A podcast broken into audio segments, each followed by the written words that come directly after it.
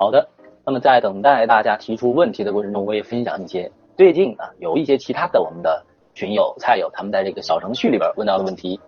啊。首先的话是一位那个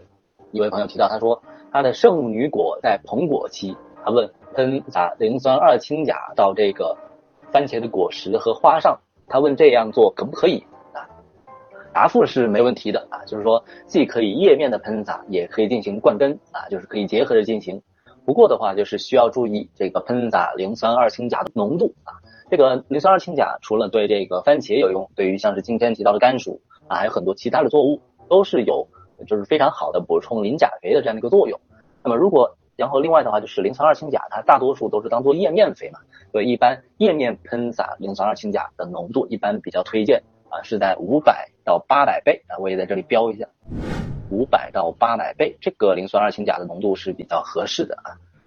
当然的话，如果你就是觉得喷洒效果可能比较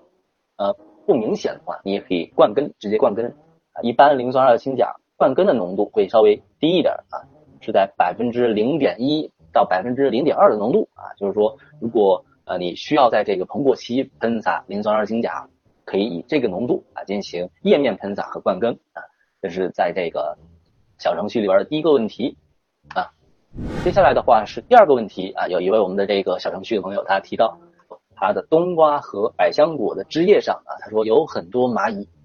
然后他就问，就是用了蚂蚁药之后还是有还是有蚂蚁，他就问应该怎样处理啊？答复的话是，其实这个情况应该是出现了蚜虫啊，就是说蚜虫它分泌的蜜露啊能够吸引蚂蚁啊，所以说如果遇到了蚂蚁比较多的情况，那么首先推荐啊。从去除蚜虫开始着手，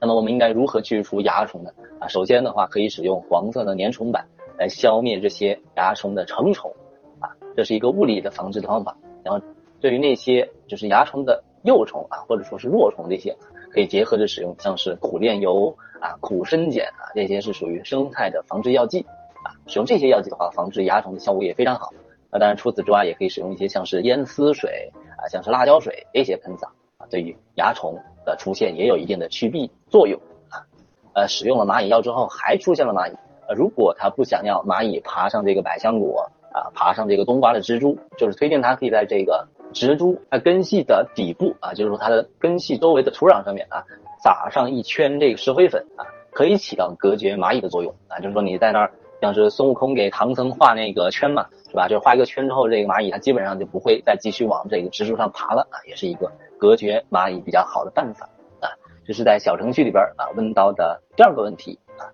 那今天的分享就到这里了，我们下周再见啊！现在慢慢的秋天已经来了是吧？秋天无论是果树的移栽啊，还是很多蔬菜的秋播，都可以开始准备起来了。下周的话，我就想关于这个秋播的一些准备工作，可以给大家分享一下啊。那今天就到这儿了，我们下周再见，大家下周再见，拜拜。